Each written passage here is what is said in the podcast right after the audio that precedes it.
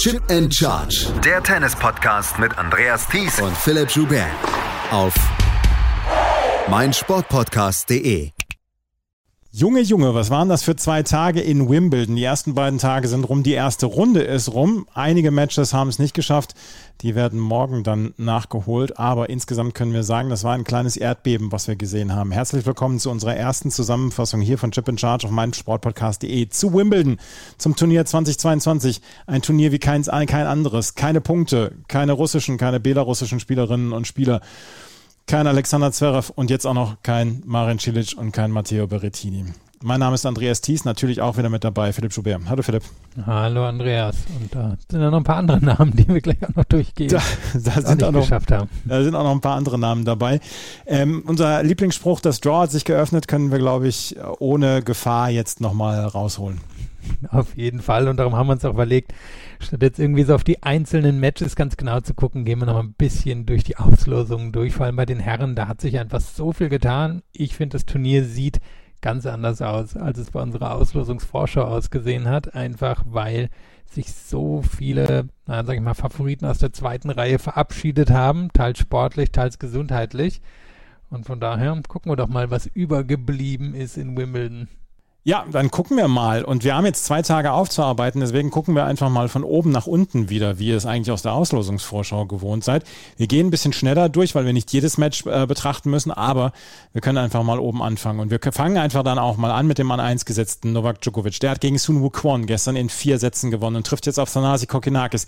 Eins der ganz wenigen Duelle in der zweiten Runde, was so zu erwarten war. Und Djokovic hat bis auf diesen zweiten Satz, hat er eigentlich nicht viel anbrennen lassen. Ja, er lag im ersten Satz auch mit Break zurück, aber prinzipiell Sun Wukong hat, hat seine Zeit genossen da auf dem Center Court. Es war aber keine Gefahr für Novak Djokovic gestern. Nee, waren zwei sehr gute Tage für ihn. Einerseits, weil er nach vier Wochen, müssten es ja jetzt bei ihm schon fast gewesen sein, ohne Tennis, hat er, würde ich sagen, den Umständen entsprechend gut gespielt. Das hat er auch nochmal in der Pressekonferenz betont, dass halt gar nicht so einfach ist, wenn man dann bei den French Open Mitte quasi der zweiten Woche verliert, dann ohne Vorbereitung hier hinkommt. Muss natürlich keiner Mitleid mit ihm haben, aber das hat er nochmal als Kontext gegeben, hierher kommt. Dafür hat er eine okaye Leistung gebracht und für ihn hat sich halt das Draw ziemlich weit geöffnet. Da holen wir es nochmal raus, weil es einfach so ist. Und von daher, glaube, er kann vollkommen zufrieden sein mit seiner, mit seiner ersten Runde. Und ich würde auch in Nummer zwei und drei, was die Runden angeht, nicht viele Probleme erwarten. Thanasi Kokinakis ist sein Zweitrundengegner. Kokinakis kann ein sehr, sehr attraktives Tennis spielen, er kann Angriffstennis spielen, aber prinzipiell kann er Novak Djokovic meiner Meinung nach nicht gefährlich werden. Nein, sehe ich auch so. Er hat wirklich eine gute Rückhand, er bewegt sich sehr toll. Nur wo kommen die Schläge her, mit denen er durch die Defensive von Djokovic durchgehen will? Also ich glaube, da werden wir auch morgen dann nicht so lange drüber sprechen. Alejandro Tabilo ist der nächste Gegner von Mirmir Kecmanovic. Der hat nämlich auch gewonnen in vier Sätzen gegen John Millman. Kecmanovic könnte der Drittrundengegner von Novak Djokovic sein. Dann haben wir Nikolaus Basilashvili, der hat gegen Lukas Rosol in fünf Sätzen gewonnen, trifft jetzt auf Quentin Ali. Quentin Ali hatte gegen Benoit Per gewonnen. Riley Opelka hat einen seiner wenigen Rasensiege geholt und einen seiner wenigen Siege in den letzten Wochen und trifft jetzt auf Tim von Reithofen. Der hat gegen Federico Del Bonis gewonnen in drei Sätzen und seitdem Del Bonis raus ist, dürfen dann auch wieder Flugzeuge den Luftraum von Wimbledon überfliegen. Ähm, der Bonus hat so einen hohen Ballwurf. Opelka gegen Van Reithofen, auch eins der Duelle, was wir noch quasi erwartet haben.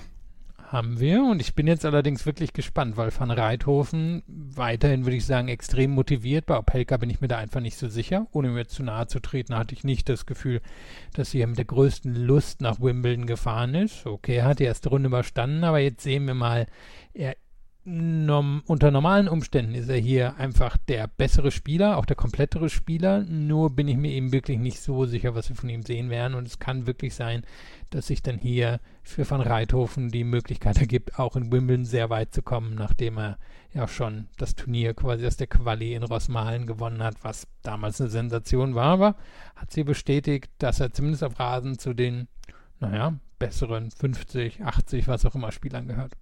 Janek Sinner hat gegen Stan Wawrinka gewonnen und das war so diese, dieser Teil des, des Draws, wo wir gesagt haben, ja, das könnte sehr interessant werden. Andy Murray hat gegen James Duckworth nach verlorenem ersten Satz dann in drei Sätzen gewonnen, in vier Sätzen gewonnen und trifft jetzt auf John Isner in fünf Sätzen hat der sich nämlich durchgesetzt gegen Enzo Coaco. Ähm, das sind äh, Duelle, die wir erwartet haben. Sinner gegen Michael Mehr, der gegen Daniel Altmaier gewonnen hatte, und Murray gegen Isner. Murray unter Flutlicht auf dem Center Court in Wimbledon, das ist immer noch eine ziemliche Schau, finde ich.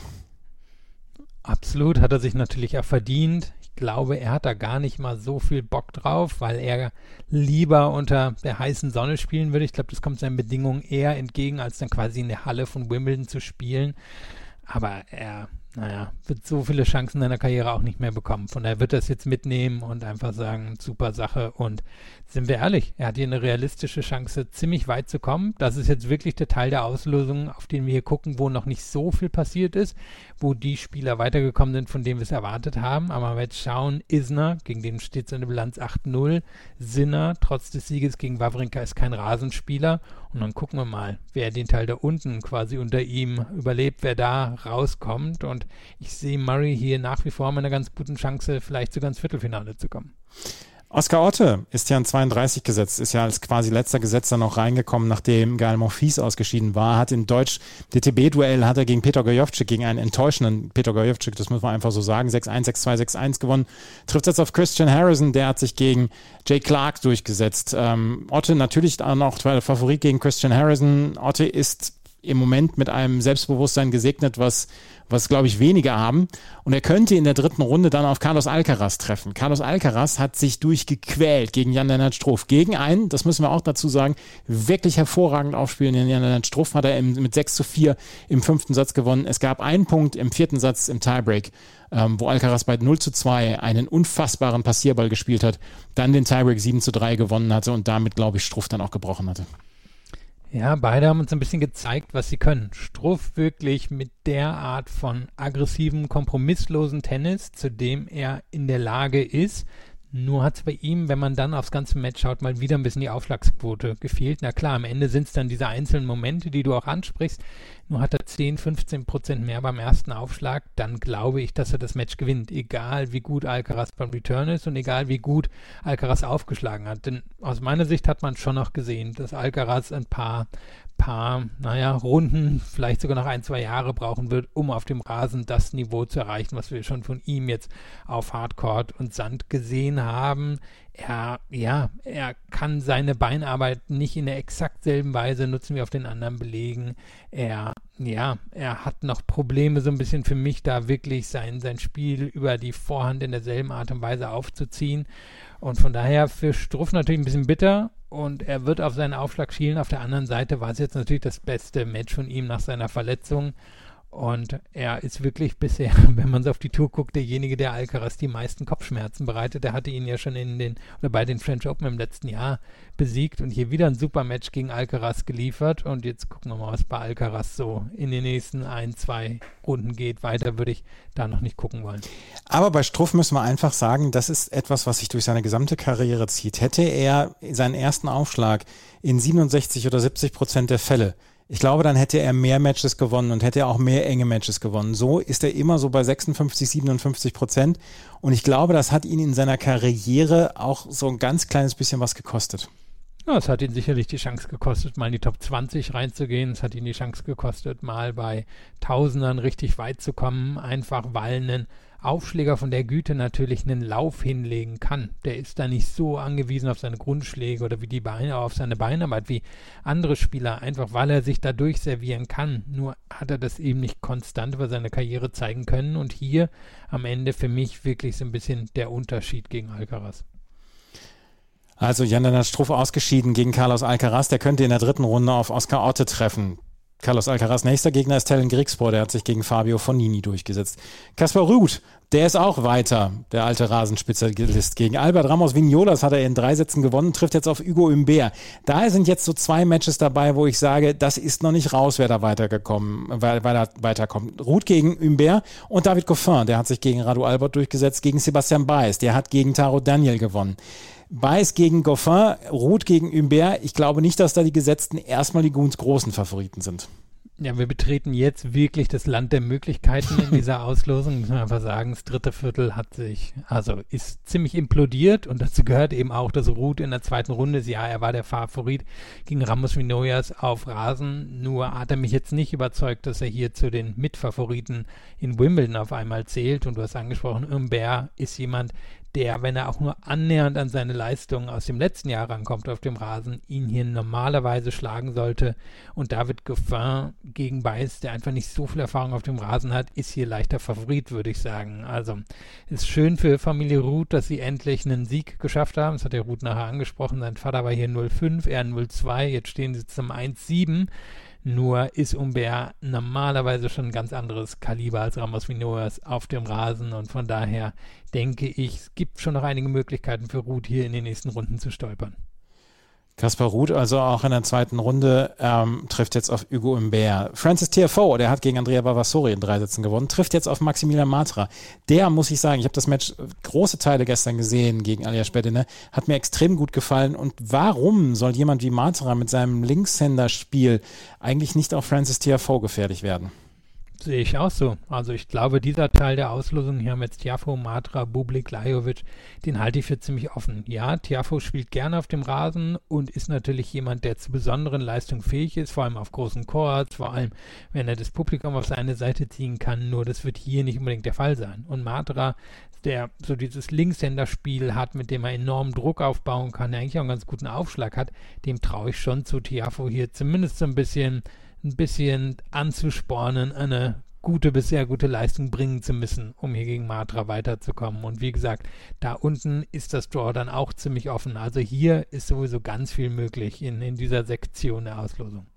Alexander Bublik hat gegen Martin Fucovic ganz klar in drei Sätzen gewonnen, 6-1, 6-2, 6-4. Fucovic, der vorher fuchsteufelswild war, dass es keine ATP-Punkte gibt für dieses Turnier, ähm, hatte letztes Jahr das Viertelfinale erreicht und wird jetzt wahrscheinlich aus den Top 100 rausfallen, dadurch, dass diese Punkte dann auch noch gestrichen werden.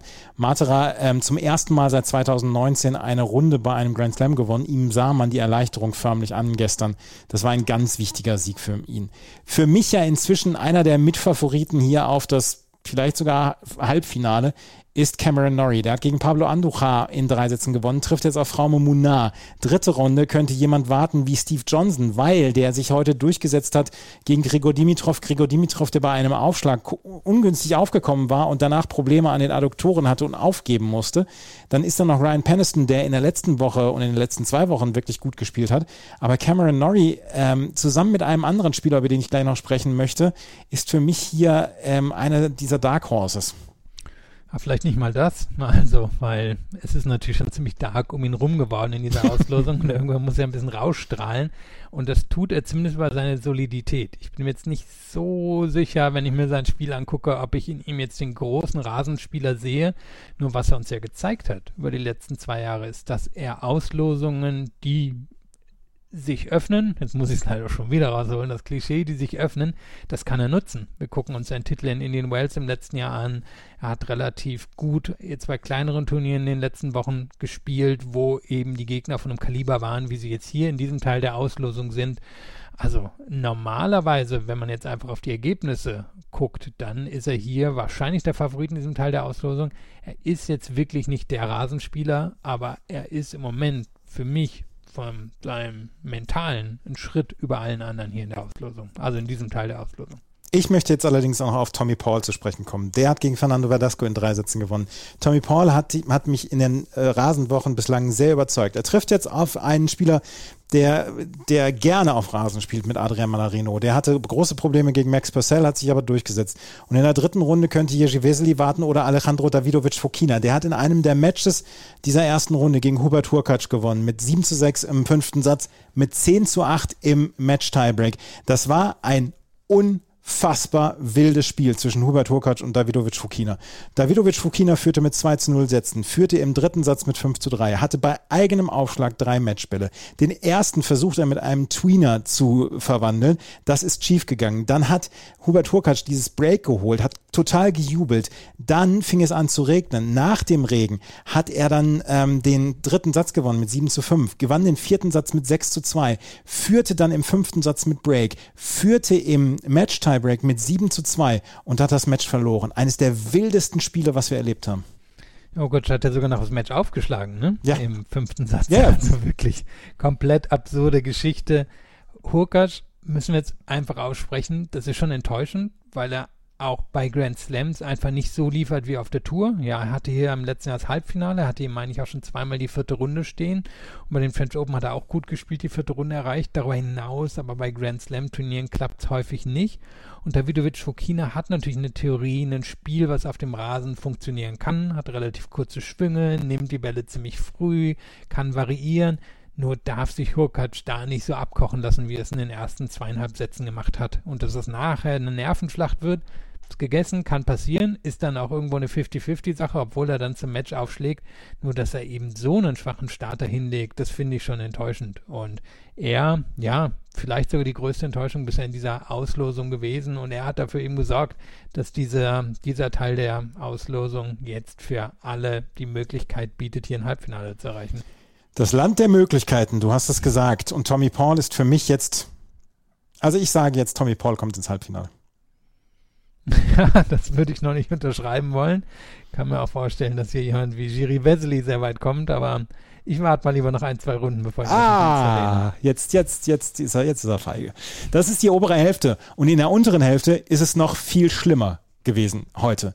Und das liegt vor allen Dingen an zwei Absagen. Auf der einen Seite liegt es an der Absage von Marin Cilic, der positiv auf Corona getestet worden ist. Marin Cilic, der hier dann auch zu den Dark Horses in Anführungsstrichen zählte. Er wurde ersetzt durch Nuno Borges, der hat gegen Mackenzie McDonald verloren. Mackenzie McDonald trifft jetzt auf Richard Gasquet in der zweiten Runde. Aber, und das ist die viel wichtigere Nachricht, Matteo Berrettini hatte in den letzten Tagen schon, wie er es geschrieben hatte, Flu-like Symptoms. Und dann hat er sich vor dem Match heute getestet und ist auf Corona positiv getestet gewesen. Und er musste aus diesem Turnier rausziehen. Und er hat diesem kompletten, dieser kompletten unteren Hälfte eine komplett neue Statik gegeben. Eine, das ist komplett aufgebrochen, diese Auslosung, weil er wäre der große Favorit gewesen, hier ins Halbfinale zu kommen, vielleicht gegen Rafael Nadal etc. Aber dass Matteo Berrettini nicht dabei ist, das ist eine der wichtigsten Nachrichten dieses Turniers. Auf jeden Fall. Und ja dann auch spannend, wie sich das alles so entwickelt hat. Cilic haben wir ja gestern schon als Absage gehabt.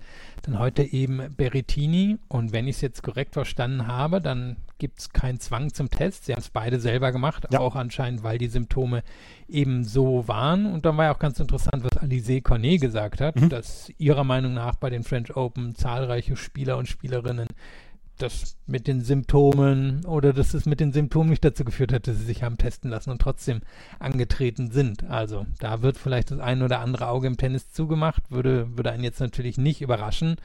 Und dann zeigt es wahrscheinlich auch, dass es Berrettini und Tillich schon etwas mehr erwischt hat, dass sie hier dann am Ende wirklich rausziehen mussten. Und du hast gesagt, es verändert die Statik der Auslosung. Mit noch ein, zwei Niederlagen, die wir heute erlebt haben, über die wir auch noch sprechen werden, ist diese untere Hälfte wirklich, ja, so zusammengefallen, wie wir es bei einem Grand Slam Turnier, bei den Herren zumindest, schon lange nicht mehr gesehen haben. Ja, lass uns doch mal sprechen darüber, dass auch noch ein anderer Spieler, dem wir hier eine ganze Menge zugetraut haben, dann auch ausgeschieden ist. Und das ist Felix Auger-Aliassime, der im letzten Jahr im Viertelfinale war. Ja, genau. Viertelfinale war und der gegen Maxim Cressy verloren hat. Wir wussten vorher, Maxim Cressy gegen Felix Auger-Aliassime, das hatten wir dann auch schon in der Auslosungsvorschau äh, besprochen, dass das vielleicht das schlimmste Los ist, was man in der ersten Runde haben kann. Aber dass Auger-Aliassime es nicht schafft, solche Matches dann zu gewinnen und solche Matches dann an sich zu reißen und zu entscheiden, ja, er ist ein besserer Grand Slam-Spieler inzwischen, aber er hat immer noch solche in Anführungsstrichen, ich hoffe, ihr seht die Airquotes, die, die äh, angezeichneten Anführungsstrichen, die ich hier bringe, dass er hier zwischendurch immer noch solche Ausfälle hat. Das ist, das ist bitter. Und Cressy gewann mit 6 zu 7, 6 zu 4, 7 zu 6 und 7 zu 6 und steht in der zweiten Runde und trifft dort auf Jack Sock, eine Partie, die man eigentlich nicht vermissen, äh, verpassen sollte. Ja, da wird auf jeden Fall einiges los sein. Und wenn wir jetzt mal aufs Match Auger Aliassim gegen Cressy schauen, dann können wir einfach feststellen, dass Auger Aliassims Return heute nicht gut genug war. Die Sätze 3 und 4 wurden wirklich ganz knapp entschieden, jeweils mit einem Mini-Break. Und da hat Chrissy besser und auch mit mehr Mut und mehr Wurf retourniert in den entscheidenden Momenten. Und auch davor hat sich Auger Aliassim im ganzen Match einen Breakball erspielt. Und ja, der Aufschlag von Cressy gehört schon zu den besseren. Nur gibt es eben auch Möglichkeiten, mit sowas umzugehen. Also klassisch ist natürlich zum Beispiel solche Aufschläge versuchen zu blocken und dann nicht versuchen, da auf Tiefe zu gehen oder auch mal auf einen Winner zu gehen, wie es heute zu häufig bei Uge Alessim der Fall war. Hat einfach nicht genug Returns ins Feld bekommen und deswegen konnte Cressy seinen Stiefel da durchziehen. Also wirklich Aufschlag, Surfen Volley, risikoreiche Rückschläge und von der Grundlinie war er der zweitbeste Spieler, aber das war am Ende egal, weil er eben seinen Aufschlag so gut beschützen konnte. Und für Ogier Aliassime aus meiner Sicht eine riesige Enttäuschung. Nachdem er sich so stabilisiert hat über das letzte Jahr, bei den Grand Slams wirklich gut gespielt hat, endlich sein erstes Turnier gewonnen hat und hier, das müssen wir sagen, zu den Top 5 Favoriten gezählt hat. Und auch er hätte davon profitieren können, wie offen diese Auslosung mittlerweile ist. Und am Ende, Pustekuchen, verliert er hier muss man auch sagen, verdient gegen Cressy. Auch ein Spieler, dem man hätte viel zutrauen können, aber der seine Probleme mit Wimbledon hat, seitdem er dort antritt, ist Daniel Evans. Der hat gegen Jason Kubler aber sowas von klar verloren. 1-6, 4-6, 3-6. Man, man hat das Gefühl, Daniel Evans möchte gerne, er möchte es zwingen und es klappt überhaupt nicht in Wimbledon für ihn. Ja, und Kubler hat natürlich gute Resultate in letzter Zeit auf der Challenger Tour gehabt. Nur der Anspruch von Evans, der wirklich zu den sicherlich 20 besten Rasenspielern gehört, muss einfach ein anderer sein. Und wenn wir jetzt mal in den Teil der Auslosung gucken, dann haben wir Qualifikant Kubler gegen Qualifikant Novak und Qualifikant Zock gegen Maxim Cressy. Das ist so ein bisschen sinnbildlich dafür, wie die untere Hälfte bei den Herren mittlerweile aussieht. Ein Spieler, der davon profitieren könnte, ist Taylor Fritz. Der hat in seiner ersten Runde gegen Lorenzo Musetti gewonnen, trifft jetzt auf Alistair Gray, auch ein Wildcard-Inhaber aus Großbritannien, der gegen Jason Zhang gewonnen hat. Taylor Fritz könnte in der dritten Runde auf Marcus Giron treffen. Marcus Giron hat seinerseits dann Holger Rune besiegt und der trifft jetzt in der zweiten Runde auf Alex Moljan. Wir haben, ich habe es eben schon gesagt, Mackenzie McDonald, der für Marin Cilic einge, ähm, der Marin Cilic Ausfall von diesem profitiert hat, hat gegen Nuno Morgisch gewonnen, trifft jetzt auf Richard Gasquet. Botic von Sansrolp, der hat gewonnen gegen Feliciano Lopez, trifft jetzt auf Emil Rusuvori, der hat in vier Sätzen gegen Yoshihito Nishioka gewonnen. Es gibt noch so die ein oder anderen Teil, wo das wo die Auslosung noch nicht komplett aufgebrochen ist, aber das sind alles Spieler, denen man nicht unbedingt das Größte zutraut. Christian Garin, der hat die Auslosung jetzt genutzt, hat gegen Elias Ümer, den Lucky Loser, ähm, der für Matteo Berrettini reingekommen war, gewonnen. Der trifft jetzt auf Hugo Grenier. Hugo Grenier hat wiederum gegen Marc Andrea Hüßler gewonnen. Hugo Grenier ist selber ein Lucky Loser. Ähm, Benjamin Bonsi hat in drei Sätzen gegen Stanek Gola gewonnen, trifft jetzt auf Jason, Jensen Brooksby, der hat gegen Michael Kukushkin gewonnen. Alex de Menor hat gegen ähm, Hugo Delien gewonnen und trifft jetzt auf Jack Draper. Jack Draper ist ein Spieler, auf den wir achten sollten. Der könnte auch Alex de Menor äh, gefährlich werden hier. Ja, halte ich auch wieder für einen offenen Teil der Auslösung. Bonsi, Brooksby, Demenor, Draper, alles in der Theorie Spieler, die hier weit kommen könnten. Draper wirklich den, äh, finde ich, mittlerweile beeindruckenden Aufstieg in diesem Jahr geschafft, ja auch über die Challenger Tour nach oben gekommen. Der hat hier im letzten Jahr damals in der ersten Runde, den ersten Satz gegen Novak Djokovic gewonnen und man kennt ihn jetzt auch schon seit Jahren, weil sein Vater war ein hohes Tier bei der LTA, also beim britischen Tennisverband und er war ein sehr guter Junior und hat sich jetzt wirklich nach oben gearbeitet und er wird Dimenor schon unter Druck setzen mit seinen Linkshänder-Aufschlägen, nur Dimenor wird hier auf die Auslösung gucken und muss sich sagen, man ist jetzt auch nicht mehr der aller, allerjüngste, jetzt ist meine Chance gekommen, um endlich ein Viertelfinale zu erreichen. Ja, da ist Diego Schwarzmann, ja, da ist Brooksby, ja, da ist Draper, aber der Anspruch von Dimenor auf seinem eigentlich besten Belag kann ja nur sein, hier ins Viertelfinale zu kommen. Diego Schwarzmann, der alte Rasenspezialist, hat 6-3, 6-2, 6-2 gegen Stefan Kosloff aus den USA gewonnen, auch ein Lucky Loser. Liam Brody, Wildcard-Inhaber, hat gegen den Qualifikanten gewonnen, gegen Lukas Klein aus der Slowakei. Und ähm, wer hier allerdings sehr, sehr durchgecruised ist und wem wir auch eine ganze Menge zutrauen sollten. Und da würde ich wirklich darum bitten, dass hier die Auslosung mal offen bleibt, beziehungsweise dass die hier mal ähm, so läuft, wie wir es erwartet haben. Dennis Shapovalov hatte heute größte Probleme gegen Arthur Runderknecht, hat allerdings jetzt nach sechs Niederlagen in Folge, er hatte er hatte seit Rom nicht mehr gewonnen, hat jetzt endlich mal wieder ein Match gewonnen gegen Arthur Rinderknecht, trifft jetzt auf Brandon Nakashima, der gegen Nikola Kuhn gewonnen hat. Und auf der anderen Seite ist Roberto Bautista Agut. Der hat gegen Attila Bolasch heute überhaupt nichts anbrennen lassen, trifft jetzt auf Daniel Elahi Galan, der hat gegen Dominik Köpfer gewonnen. Bautista Agut gegen Shapovalov möchte ich gerne in der dritten Runde sehen. Haben wir ja letztes Jahr, glaube ich, auch in der dritten oder in der vierten Runde gesehen. Hat Shapovalov ganz klar gewonnen. Nur würde ich hier annehmen, dass Bautista gut bessere Chancen hat. Denn ich fand Shapovalov heute wirklich nicht überzeugend. Ja, ist am Ende davongezogen, weil Rinderknecht auch so ein bisschen die Kraft ausging.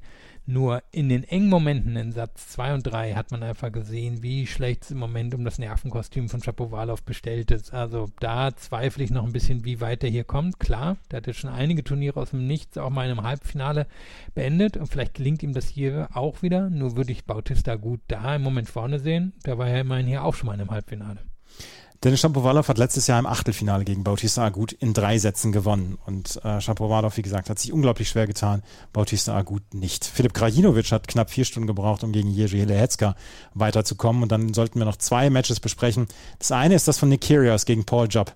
Paul Jupp hat hier fantastisch mitgehalten. Es war eine tolle Stimmung ins, insgesamt. Nick Kyrgios hatte, war wieder in Plauderlaune, hat sich mit Zuschauern angelegt, hat sich dann auch wieder mit der Schiedsrichterin Maria Cicak angelegt. Jetzt hat, ist er bei Maria Cicak allerdings an die falsche geraten. Die lässt sich auf solche Diskussionen überhaupt nicht ein.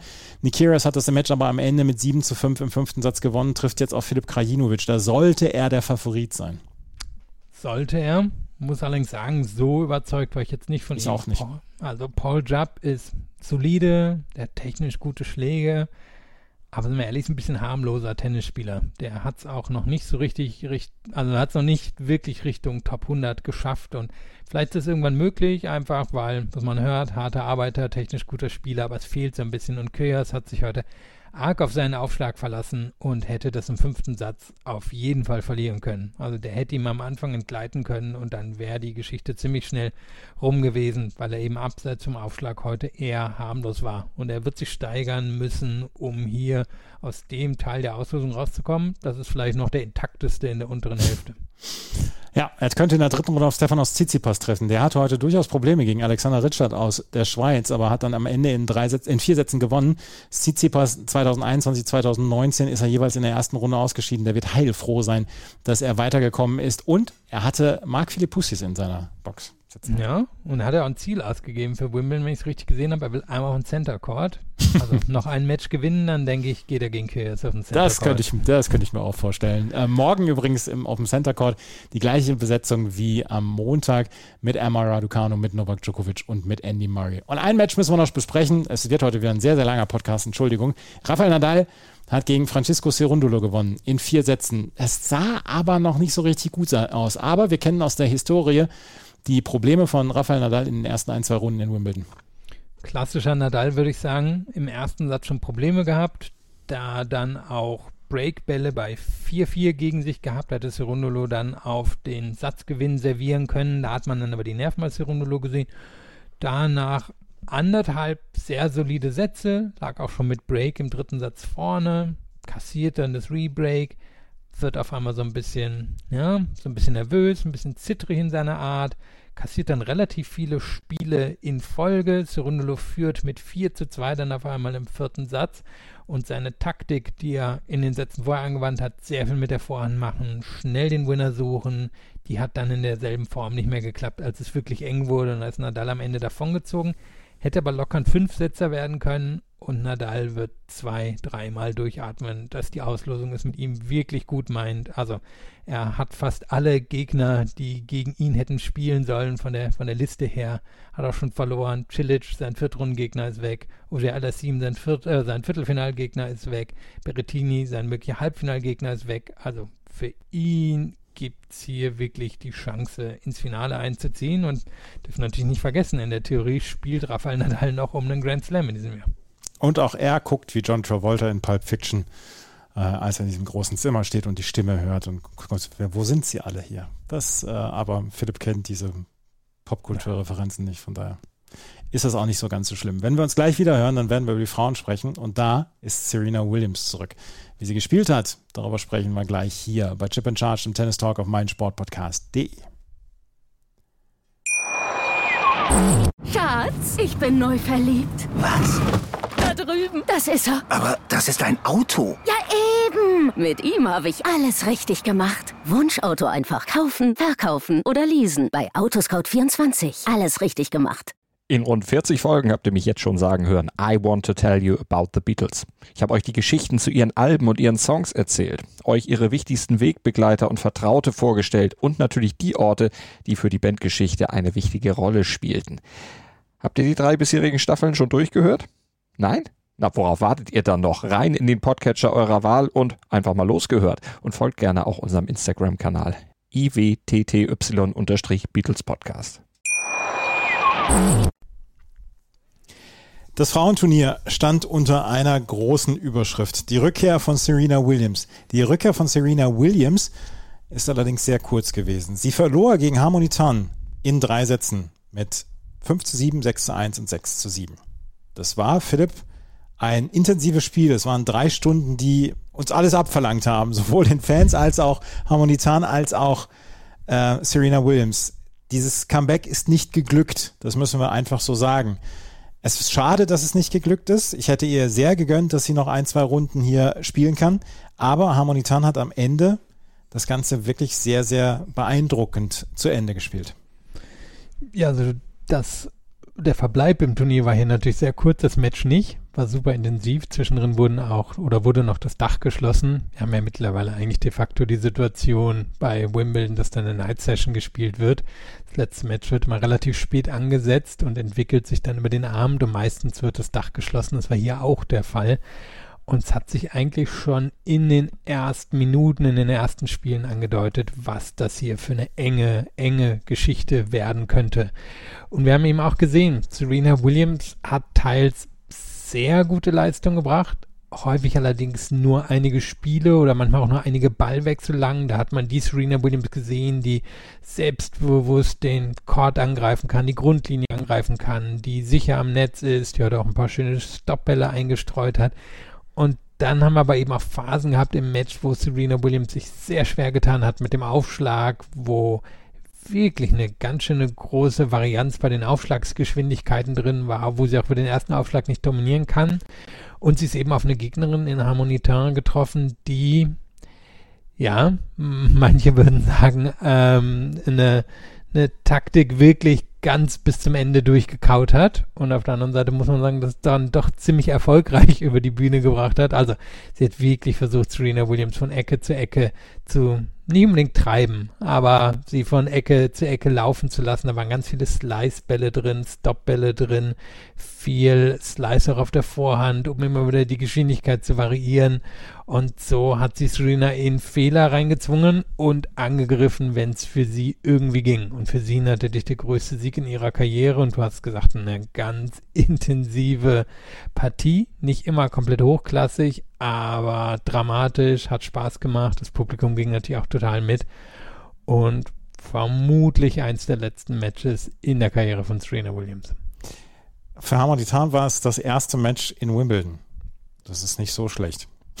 ja, das wird wahrscheinlich auf ihre Karriere auch das spektakulärste bleiben. Ich glaube nicht, dass wir sie in der nächsten Runde nochmal auf dem Center Court sehen werden. Und ich meine, gegen so einen großen Namen, mein, vielleicht den größten Namen, den wir im Damen-Tennis und einen der größten Namen, den wir im Tennis gehabt haben in der Geschichte, der noch ein bisschen vermutlich bei uns bleibt. Ich glaube nicht, dass sie heute zurücktritt, aber ja, sowas wird Tam wahrscheinlich nicht mehr so häufig erleben.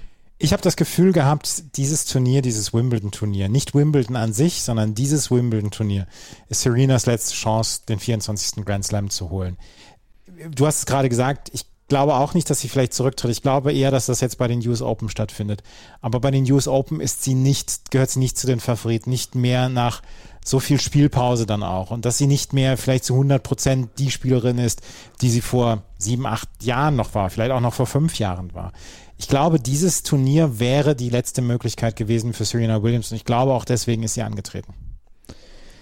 Ja, wahrscheinlich schon. Also man kann sich natürlich irgendwie ein Szenario vorstellen, wo das noch bei den News Open klappen könnte, vor allem wenn der Belag so schnell ist wie im letzten Jahr. Nur man hat eben auch gesehen, es hat hier was gefehlt und aus meiner Sicht war es eben nicht nur die Matchpraxis und die Matchhärte, die gefehlt hat, sondern der Aufschlag war nicht so beeindruckend wie sonst. Es waren doch einige Unkonzentriertheiten zum Ende hin drin und ja, das haben wir in der Vergangenheit immer wieder bei Serena erlebt. Ich meine, die Art von Match haben wir natürlich auch schon x-mal in der Karriere von Serena Williams gehabt. Sie quält sich irgendwie in der ersten, zweiten Runde eines Grand Slams und am Ende gewinnt sie es doch. Aber im Moment scheint sie schon ein ganz schönes Stück von der Weltspitze entfernt. Und wir haben natürlich dann auch mit Iga Swiatek eine, die im Moment alles überstrahlt im Damentennis, was nicht Serena Williams ist. Und von dem Niveau ist Serena Williams dann im Moment doch schon noch ein Stück entfernt. Harmony trifft jetzt zur Belohnung auf Sarah Sorribes Tormo. Die hat nämlich mit 6 zu 2, 6 zu 1 gegen Christina McHale gewonnen. Sarah Sorribes Tormo, die ja auch schon äh, durchaus auch solchen Matches dann gerne mal drei Stunden Schinken macht, ähm, ist die nächste Runde. Und wie gesagt, es wird wahrscheinlich nicht auf dem Center Court sein. Aber wir wollen hier auch nochmal durch das komplette Draw durchgehen. Wir müssen allerdings ein ganz kleines bisschen schneller durch das Draw durchgehen, aus Gründen. Iga Swiatek ist an 1 gesetzt und sie hat 6-0, 6-3 gewonnen und trifft jetzt auf Leslie Patinama Kerkhofe. Die hat nämlich als Lucky Loserin noch ein Match äh, vorher geschaut, währenddessen sie eine SMS bekommen hat, dass sie Lucky Loserin ist und ist dann reingekommen und hat ihre erste Runde gegen äh, Sonia Carter aus Großbritannien gewonnen mit 6 zu 4, 3 zu 6, 6 zu 1. Iga Swiatek könnte in der dritten Runde auf Alize Cornet treffen, die gegen Julia Putintseva gewonnen hat und im Achtelfinale vielleicht auf Ayla Tomljanovic oder Barbora Krejcikova. Krajcikova fand ich jetzt heute ein bisschen wackelig, allerdings hat sie sich durchgekämpft und äh, Ala Tomljanovic hat allerdings eine sehr gute Leistung gebracht gegen Jill Teichmann. Wer von diesen Spielerinnen könnte Iga Swiatek in den nächsten Runden halbwegs gefährlich werden? Puh, gute Frage. Also wahrscheinlich am ehesten Cornet. Vielleicht Claire Lou, hat die die Power? Nee, ich glaube nicht. Hat Tomljanovic die Nerven? Glaube ich eigentlich auch nicht. Krajcikova würde ich dir zustimmen, war heute doch ein gutes Stück entfernt von ihrer Bestform. Natürlich kein Wunder, die war jetzt ein paar Monate verletzt. Viktoria Golubic vielleicht, die denke ich jetzt sogar die leichte Favoritin ist gegen Krejcikova in der zweiten Runde. Aber sind wir ehrlich, eigentlich keine. Und Schwiontek hatte heute eine enge Situation. Die lag im zweiten Satz 1-3-0-40 hinten, hat sich aus der Situation rausgekämpft. Aber man hat schon gesehen, die kann halt echt im Moment zwei, drei Level höher gehen als fast jeder auf der Tour. Also da wird schon eine Spielerin hier eine sehr, sehr gute Leistung bringen müssen, um sie zu schlagen. Ich glaube nicht, dass wir von Schwiontek irgendwie so eine Nervengeschichte bekommen, wo sie hier rausputzelt aus der Auslosung. Da wird einfach eine kommen müssen und besser als sie spielen. Das ist absolut möglich auf dem Rasen, aber so richtig eine Spielerin vor dem Viertelfinale, vielleicht im Halbfinale sehe ich nicht. Nee, sehe ich auch nicht, auch wenn wir schon wieder verlacht werden dafür, dass unsere Vorschau so in die Tonne getreten werden kann. Oh, ich glaube, ähm, wir haben beide Enjabé auf dem Titel. Ja, ja, ja, ja, also. ja, aber wir haben gesagt, Beatrice Haddad Maia zum Beispiel könnte man sich mal anschauen und so weiter. Also. Das, da, da, kommen wir ja gleich noch zu. Aber ansonsten ist diese Auslosung in der oberen Hälfte halbwegs intakt geblieben. Ja, es gab ein paar gesetzte Spielerinnen, die rausgeflogen sind. Und Gabini Muguruza hat nur Glück, dass sie, äh, dass das Spiel wegen Dunkelheit abgebrochen worden ist. Sie hat den ersten Satz gegen Gret Minden verloren. Ähm, wer ausgeschieden ist, ist Sloane Stevens. Sie hat gegen Jin Wenjang verloren. Bianca Andrescu, die hat einen starken Eindruck gemacht, hat in der ersten Runde Emin Bektas äh, besiegt in zwei Sätzen und trifft jetzt auf Elena Rybakina. Die hat gegen Coco Vandaway 7-6, 7-5 gewonnen. Rybakina gegen Andrescu ist wahrscheinlich, wahrscheinlich die brutalste zweite Runde.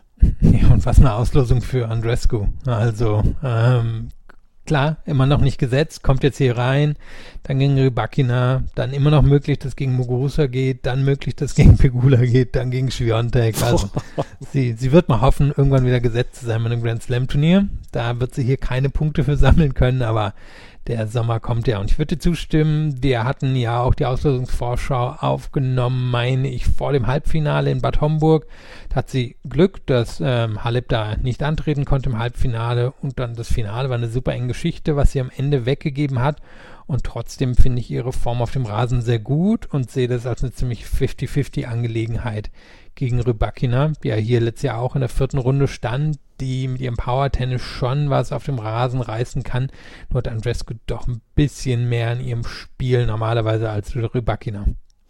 Wer heute große Probleme hatte, das waren Petra Kvitova und Coco Gauff. Petra Kvitova, die in Eastbourne letzte Woche gewonnen hatte, hat gegen Jasmin Paolini anderthalb Sätze quasi ganz alt ausgesehen, gewann dann allerdings mit 2 zu 6, 6 zu 4, 6 zu 2.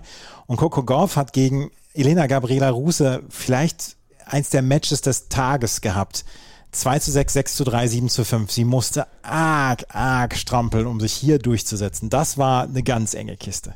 Ja, hätte auch wirklich gut und gerne gegen sie laufen können. Erster Satz hat Ruse einfach das Tempo bestimmt.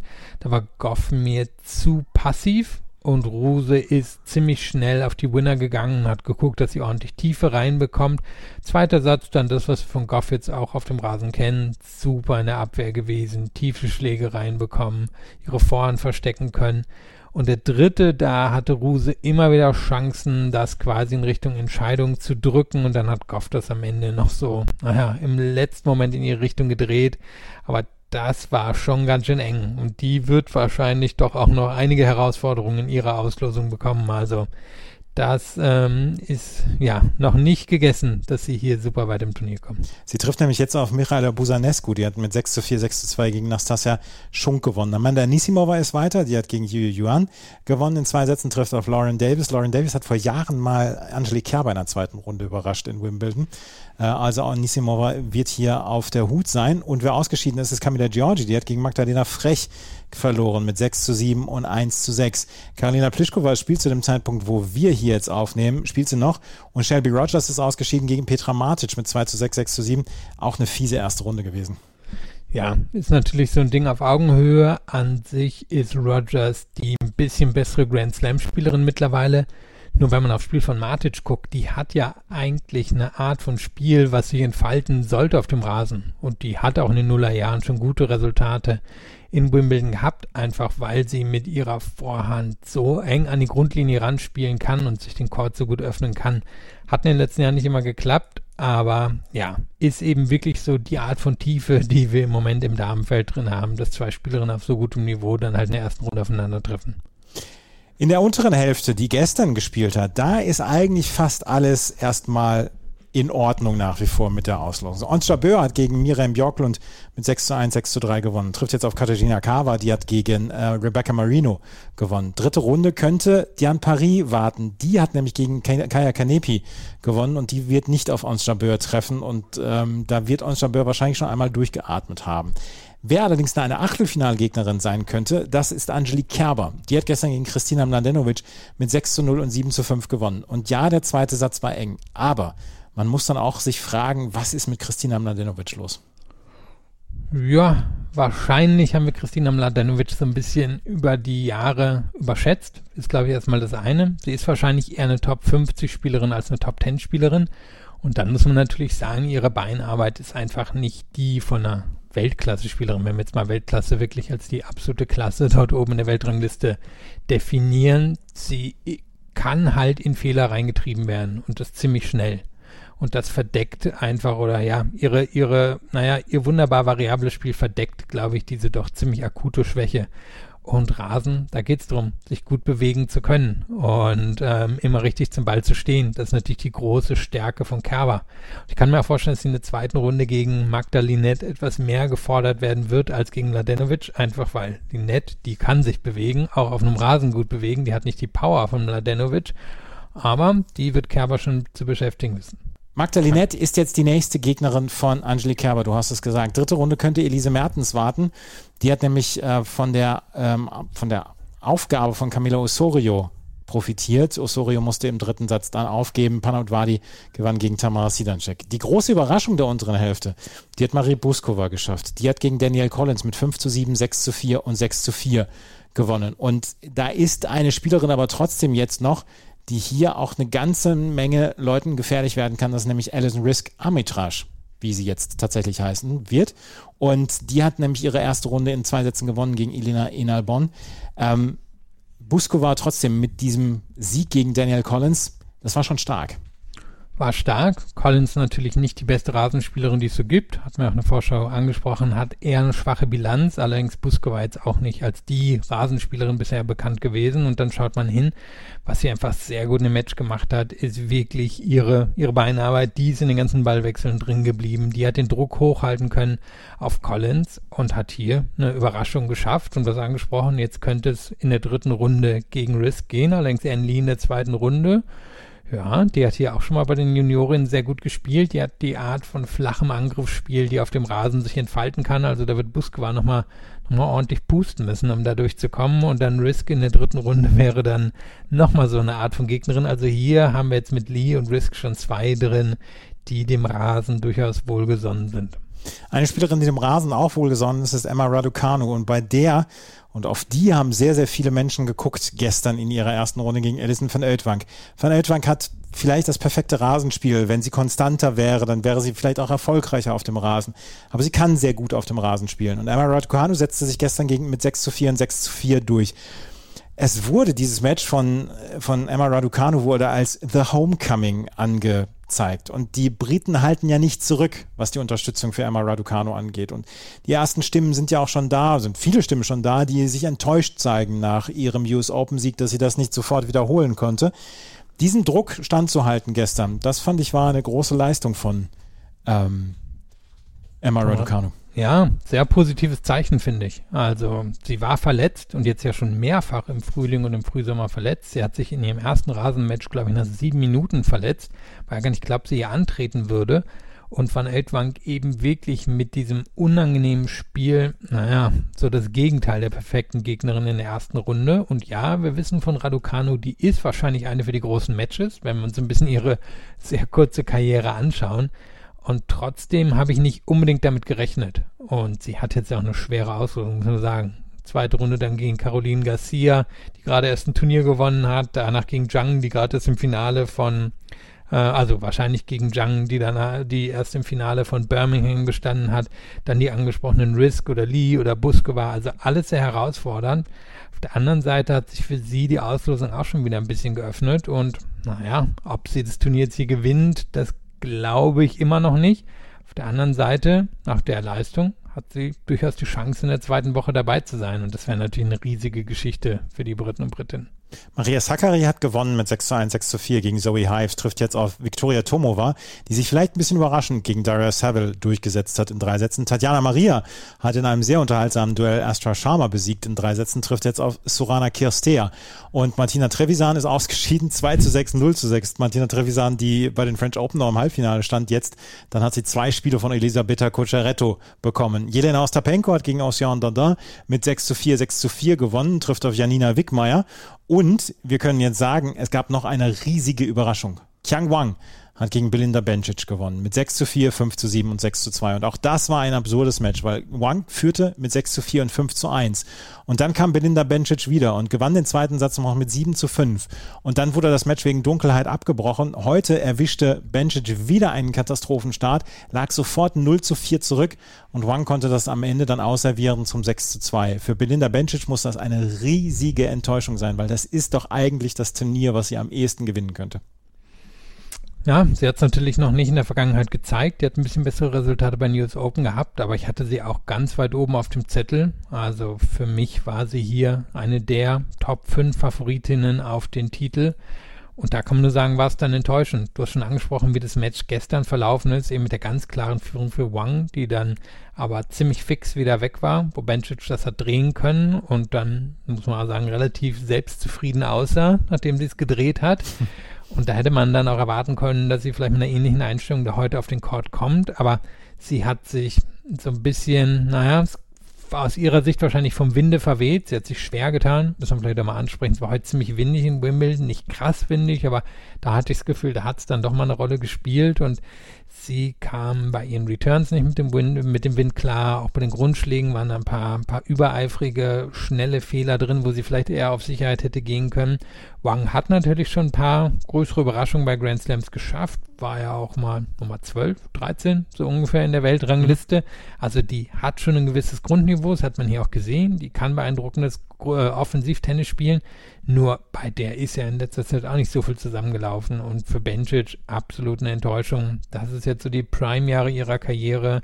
Wann würde sich schon mal so, eine, äh, so ein Draw für sie, ja, solche Möglichkeiten ergeben? Und dann hat es am Ende, muss man sagen, wirklich nicht im geringsten nutzen können. Du wolltest nicht schon wieder Draw öffnen sagen, ne?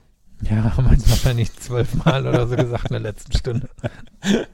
ähm, ja, Kiang Wang hat gegen Belinda Bencic gewonnen, trifft jetzt auf Heather Watson. Die hat gegen Tamara Korpatsch in drei Sätzen gesiegt, hat hinterher ein sehr emotionales Interview gegeben, hat gesagt, Mensch, hier auf dem Court 1 mal zu spielen und dann auch noch zu gewinnen. Und das hat die ganzen letzten Jahre, in denen ich verletzt war, hat das wieder wettgemacht. Kaya Juvan hat Beatrice Haddad-Maia besiegt. Das war die andere große Überraschung. Beatrice Haddad-Maia, die so einen perfekten Rasensommer hatte, in der ersten Runde raus. Das wird eine, sicherlich eine große Enttäuschung für sie sein. Aber Kaya Juvan hat auch in den letzten Monaten und Jahren immer mal wieder besiegt, äh, bewiesen, dass sie solche, dass sie solche Matches dann ja, bestreiten kann. Naja, und war ja wirklich eine extrem talentierte Juniorin. Also eine, die, die eigentlich damals mit Iga Schwiontek zusammen hochgekommen ist. Das sind ja so ein bisschen Best Buddies aus der Juniorinnenzeit, die dann auch ziemlich viel doppelt zusammengespielt haben. Und man hat hier gesehen, sie ist halt eine, die ziemlich viel Druck von der Grundlinie ausüben kann, so in dieser klassischen Manier, ich stehe auf der Grundlinie und bringe halt viel mit noch mehr Tempo zurück, kann auch ganz gut aufschlagen. Sie hat auch schon zwei, drei große Gegnerinnen in Bedrängnis gebracht in der Vergangenheit, nur ist sie halt wirklich nicht die konstanteste. Aber Haddad Maia, muss man sagen, die hat halt wahrscheinlich am Ende auch einfach ein bisschen zu viel gespielt. Ich meine, die hat jetzt drei Wochen hintereinander ja. Mhm, fast immer das Finale erreicht. Die hat auch wenig Grand Slam-Erfahrung für den Status, den sie sich jetzt erspielt hat. Also ich glaube, als Enttäuschung dürfen wir das jetzt nicht hier verbuchen und jetzt gucken wir mal, was sie über die nächsten elf Monate mit ihrer neu gewonnenen Weltranglistenposition erreichen kann. Also jetzt ist ja der Moment gekommen, wo, wenn sie das Talent bestätigen kann, sie zumindest in die Top 15 einziehen sollte.